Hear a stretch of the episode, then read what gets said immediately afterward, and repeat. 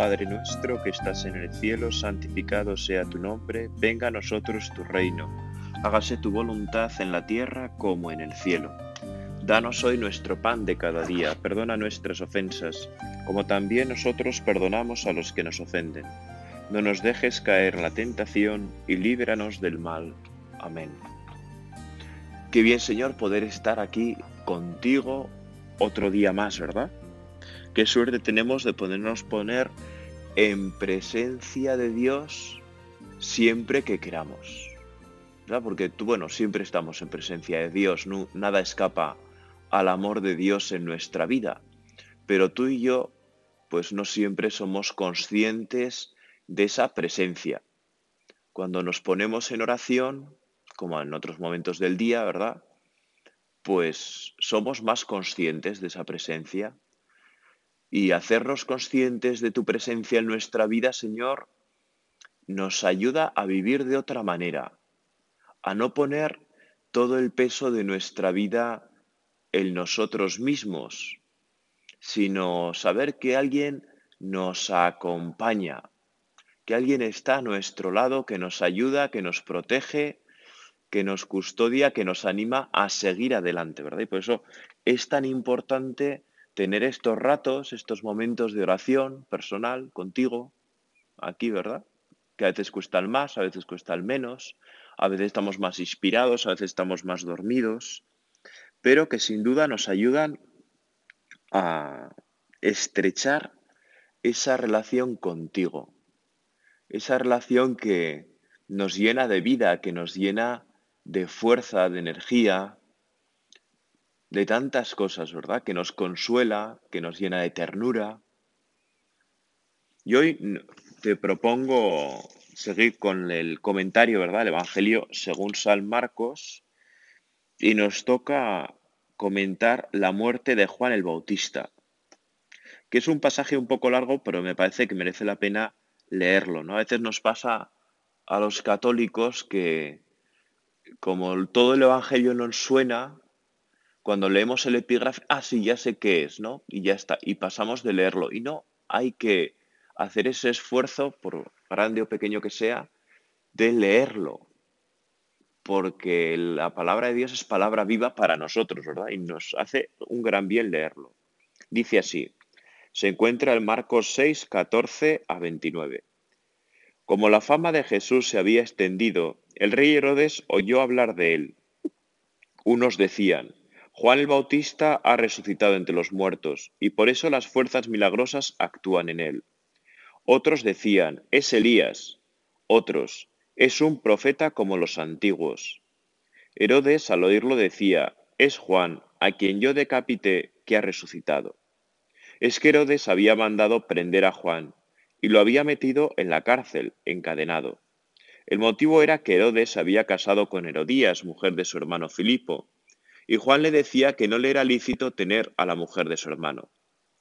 Herodías aborrecía a Juan y quería matarlo, pero no podía, porque Herodes respetaba a Juan, sabiendo que era un hombre justo y santo, y lo defendía. Al escucharlo quedaba muy perplejo, aunque lo oía con gusto. La ocasión llegó cuando Herodes, por su cumpleaños, dio un banquete a sus magnates, a sus oficiales y a la gente principal de Galilea. La hija de Herodías entró y danzó gustando mucho a Herodes y a los convidados. El rey le dijo a la joven, Pídeme lo que quieras, que te lo daré. Y le juró, Te daré lo que me pidas, aunque sea la mitad de mi reino. Ella salió a preguntarle a su madre, ¿qué le pido? La madre le contestó, la cabeza de Juan el Bautista. Entró ella enseguida a toda prisa, se acercó al rey y le pidió, Quiero que ahora mismo me des en una bandeja la cabeza de Juan el Bautista. El rey se puso muy triste, pero por el juramento y los convidados no quiso desairarla. Enseguida le mandó a uno de, sus, de su guardia que trajese la cabeza de Juan. Fue lo decapitó en la cárcel, trajo la cabeza en una bandeja y se la entregó a la joven. La joven se le entregó a su madre. Al enterarse sus discípulos fueron a recoger el cadáver y lo pusieron en un sepulcro. Impresionante, ¿verdad? A mí es un pasaje que siempre me ha impresionado profundamente, ¿no? Y además, desde crío recuerdo que, claro, que el rey te ofrezca la mitad de su reino es muy tentador, ¿no? Es muy, wow, yo quiero eso, yo quiero ser tan poderoso como el rey, ¿no? Porque al final, que te ofrezca la mitad del reino no solamente son cosas, es la mitad del poder, ser tan poderoso como el rey. Por eso a mí la pregunta que me resuena en mi cabeza, en mi corazón al leer este Evangelio es la de la hija, ¿verdad? La danzarina. ¿Qué le pido? ¿Qué le pido? ¿No? Que va a su madre, a la envidiosa de su madre. ¿Qué le pido? No, supongo, a mí al menos se me harían los ojos chiribitas, ¿no? O sea, si a mí un rey tan poderoso como Herodes, me ofrece la mitad de su reino, pues eh, vamos, yo me bloquearía absolutamente. No sé qué te pasaría a ti, pero yo, Señor, eh, pues me bloquearía, ¿no? Porque el dinero, como dices tú en el Evangelio, tiene esa capacidad, el poder, el dinero, de sustituirte, ¿no? De que Dios ya no sea lo primero, sino que pase a un lugar muy lejano. Y esa es, bueno, es una tentación que todos podemos tener, ¿verdad? Pretender que sean las cosas materiales, el poder, la influencia, eh, tal, estas cosas, que sean más importantes que Dios en nuestra vida. Y es un peligro del cual pues todos tenemos que estar atentos, ¿no? Porque no, porque no estamos ninguno ahí libres de esa tentación. Un amigo cura dice, cada cual tiene su precio de fundición, ¿no? Que es, eh, es una forma de decir, bueno, pues es verdad que igual tú no te vendes más que por mil millones, pero si te los ofrecen, igual te vendes, ¿no? Igual te fundes. Otros se funden por 100 euros otros se funden por un puesto, por un cargo, por un lugar, por un sitio. Bueno, cada uno tiene su precio de fundición, más alto más bajo. Entonces hay que conocerse, ¿verdad? Nos viene bien, Señor, conocernos en nuestra debilidad, en nuestro precio, en aquello por lo cual te venderíamos sin dudarlo demasiado, ¿no? Para estar atentos, porque al final la tentación de una manera u otra viene a nuestra vida. Y nuestra vida que tiene que ser para mayor gloria de Dios, pues sería una pena que tú y yo la gastáramos en cuatro bagatelas, ¿no? Que parece que llenan nuestro corazón, pero que en realidad nos vacían, nos vacían. ¿Qué le pido? ¿Qué le pido yo al mundo? Podría ser nuestra pregunta hoy, ¿no? En este rato de oración. ¿Qué le pido a los poderosos? ¿No? Cuando, bueno, pues, ¿qué le pido? Herodías, ¿verdad? No lo duda. La cabeza de Juan el Bautista. Yo siempre me he imaginado la desilusión de la hija, ¿no? La desilusión de la hija, hombre, pues si podía ser millonaria, y tú me pides matar a uno, ¿no? Pero bueno, se ve también que la hija, pues, eh, veía las cosas claras, ¿no? Igual más claras de las que las veo yo en este asunto. Y inmediatamente va al rey y le pide en una bandeja la cabeza de Juan el Bautista. Cosa que así en principio pues es bastante desagradable, ¿no? Porque así se la presentan. ¿No? La cabeza de Juan el Bautista, porque sabe Herodías que si quita del medio a Juan el Bautista, pues, bueno, pues ese reino va a ser suyo. ¿no? Pero al final va a poder influir en el rey, va a tener poder, y al final lo único que le estorba a Herodías para sus fines es San Juan Bautista, ¿no? Al cual llama la atención como el rey Herodes, pese a ser un rey pues no demasiado modélico, ¿verdad? No era un rey muy modelo, de vida ejemplar,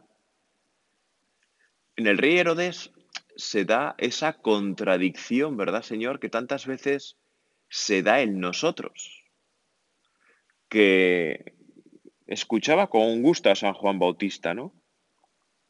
Él escuchaba con gusto. A mí siempre es algo que me ha llamado la atención, porque normalmente cuando uno lleva una vida disipada, una vida distraída, una vida en la que no te importa tanto la fidelidad a la tradición judía, ¿verdad? Como tenía que vivir el rey Herodes, sino hacer de tu capa un sayo, como se suele decir, ¿no? Sin, bueno, pues eh, aprovecharte, disfrutar todo lo que puedes, etcétera, ¿verdad? Sin embargo, algo descubría el rey Herodes en San Juan Bautista, ¿verdad? Ese hombre eh, justo, como dice el Evangelio, que, que le escucha con gusto, que incluso cuando Herodías le habla mal de Juan Bautista, porque ve el peligro que tiene para sus propósitos, Herodes le defiende. Hay algo en las personas buenas, hay algo en las personas justas, que viven la justicia, en las personas santas, que nos trasciende, que nos lleva al encuentro contigo, Jesús. Y por eso Herodes fue capaz de vislumbrar esos destellos de Dios en Juan el Bautista. Y por eso le defiende y por eso eh, no permite que se hable de cualquier manera de ese hombre, ¿no? Porque le ayuda a ver las cosas de otra manera. Le ayuda a reflexionar, le ayuda a pensar le oía con gusto, aunque también es cierto que no cambia, ¿verdad? No basta solo con oír con gusto a las personas buenas, a las personas santas, ¿verdad? Que eso igual a ti y a mí, pues nos puede pasar también, ¿no? Que leemos con gusto el Evangelio, eh, oímos con gusto a personas que admiramos, que nos ayudan, ¿no? Que pues nos alientan. Les oímos con gusto, pues eh, leemos con gusto a los santos, quizás al Papa, ¿verdad? En nuestra vida, porque nos sorprende, porque nos ayuda, porque tiene muchas eh, genialidades. Pero no basta solo con oír con gusto. Tú, Señor, quieres que oigamos con el movimiento de nuestro corazón, por decirlo así, ¿verdad? Que ese oír nos lleve a transformar nuestra vida. San Pablo dirá, ¿verdad?, que la fe llega por el oído. La fe llega por el oído. Es una, es una eh, certeza, es una seguridad que tenemos por la Sagrada Escritura, ¿verdad? Que la fe nos llega por el oído, por el saber escuchar. Pero es una escucha que es muy distinta de la de Herodes. Porque Herodes escuchaba con gusto a San Juan Bautista, pero luego estaba con la mujer de su hermano, ¿no? En adulterio. Entonces, pues ahí, claro, una cosa es escuchar con gusto y otra cosa es cambiar tu vida, según aquello que escuchas con gusto. Nosotros, Señor, queremos en eso distanciarnos muchísimo de Herodes, ¿no? No solamente escucharte con gusto en nuestra oración, en la palabra de Dios, en misa, en los santos. Queremos que aquello que escuchemos lo vayamos haciendo vida. Y por eso, ¿verdad? En este rato de oración puede ser un buen momento para que en este rato de recogimiento, en este momento, le pidamos al Espíritu Santo, ¿verdad? Espíritu Santo, ven a mí, transforma mi corazón, transforma mi vida que realmente yo viva la unidad de vida. La unidad de vida, qué importante. Que aquello que escucho, a veces con gusto y a veces quizás a disgusto, porque nos denuncia nuestra forma de vivir, pues tratemos de hacerlo vida. Tratemos de hacerlo vida. Pero al final, nuestra vida, ¿en qué consiste? en parecernos a ti, Señor, en ser otros Cristos, el mismo Cristo el medio del mundo, ¿no? Que así como a Herodes veía y escuchaba a San Juan Bautista y veía en él un hombre justo y santo, pues que eso ocurra también con los demás en nuestra vida, ¿no? Que cuando nos vean puedan descubrirte a ti, Señor. Qué maravilloso. Qué maravilla, ¿no? Pensar que cuando los demás nos vean, tenemos que recordarles a ti, Señor, a ti, Señor Jesús. Y quizá tú y yo podamos pensar, bueno, esto es demasiado para nosotros, ¿no? Esto realmente es demasiado para nosotros. ¿Cómo va a ser que me miren a mí, que soy un desastre, que soy un cafre, que soy perezoso, que me falta generosidad, que, en fin, tantas cosas, ¿no? Cada uno puede poner las suyas. ¿Cómo puede ser que vayan a reconocer en mí a Jesucristo, al Salvador, al Mesías, al Señor? Esto me supera. Bueno, efectivamente, pues esto nos supera, ¿verdad? Pero como el Señor sabe que nos supera, no nos deja solos no estamos solos. Y por eso nos envía al Espíritu Santo. ¿Verdad? El gran fruto de Jesucristo crucificado y resucitado es el Espíritu Santo, que viene a nosotros, que nos va modelando, que nos va construyendo, que nos va edificando, según el modelo de Cristo Jesús. Porque tú y yo nos tenemos que mirar en Cristo Jesús. Y como si fuera en un espejo. Y en Él tratar de imitarle nuestra vida. Tratar de acercarnos a ti, Señor. En nuestras palabras, en nuestros gestos, en nuestros pensamientos, en nuestros criterios, bueno, un poco en todo, ¿no? En todo lo que podamos.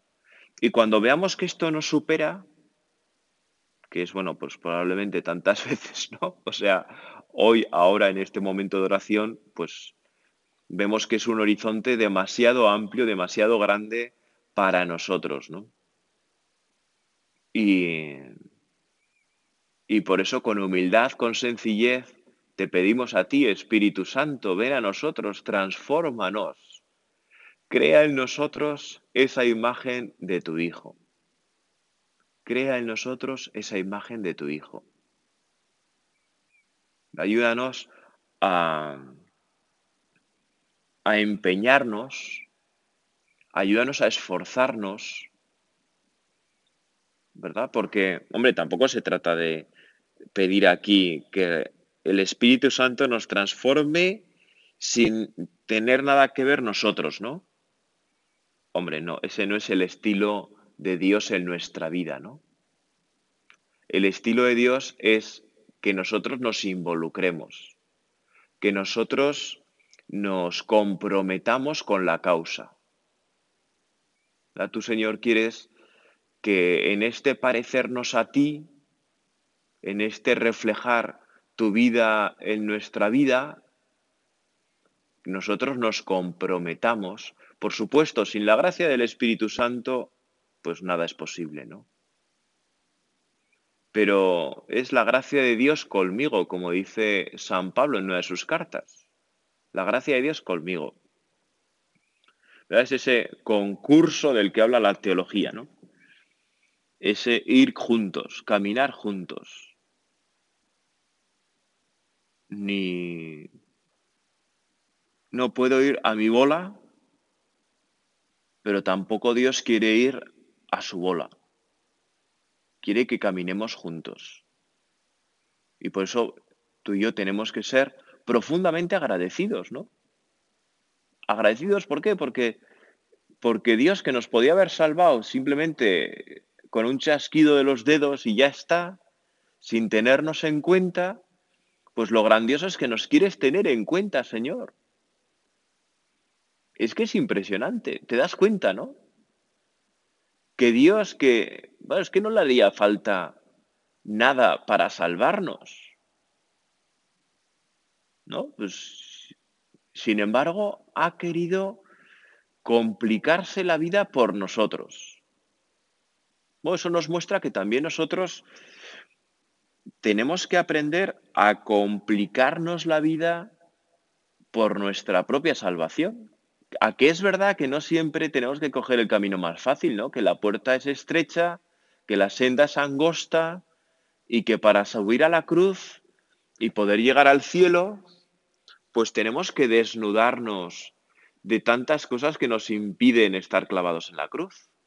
Había una frase de Santa Rosa de Lima que me ayuda mucho que es, no hay otra escalera para subir a la cruz, ay, perdón, me he liado, no hay otra escalera para subir al cielo que la cruz. No hay otra escalera para subir al cielo que la cruz. La cruz es la escalera que tenemos para subir al cielo, pero claro, la cruz no se puede subir de cualquier manera. A la cruz hay que subir desnudos de nosotros mismos, desnudos de todo, como tú, Señor.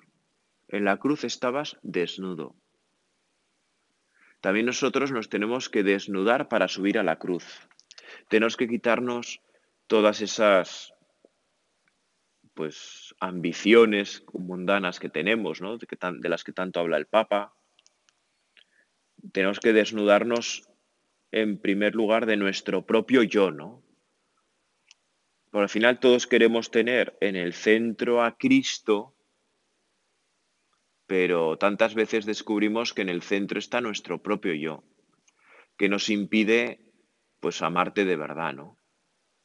Que tú seas lo primero, lo principal, pues, pues no, pues estamos nosotros, ¿no? Como le pasaba a Herodes, como le pasaba a Herodías, como le pasaba a su hija. ¿Quién estaban los primeros en su corazón? Pues ellos mismos. ¿Quién está tantas veces el primero en nuestro corazón, en mi corazón? Pues yo mismo, ¿no? Yo mismo. Entonces, Señor, ayúdame a quitarme un poquito del medio, ¿no? Ayúdame a quitarme un poquito del medio.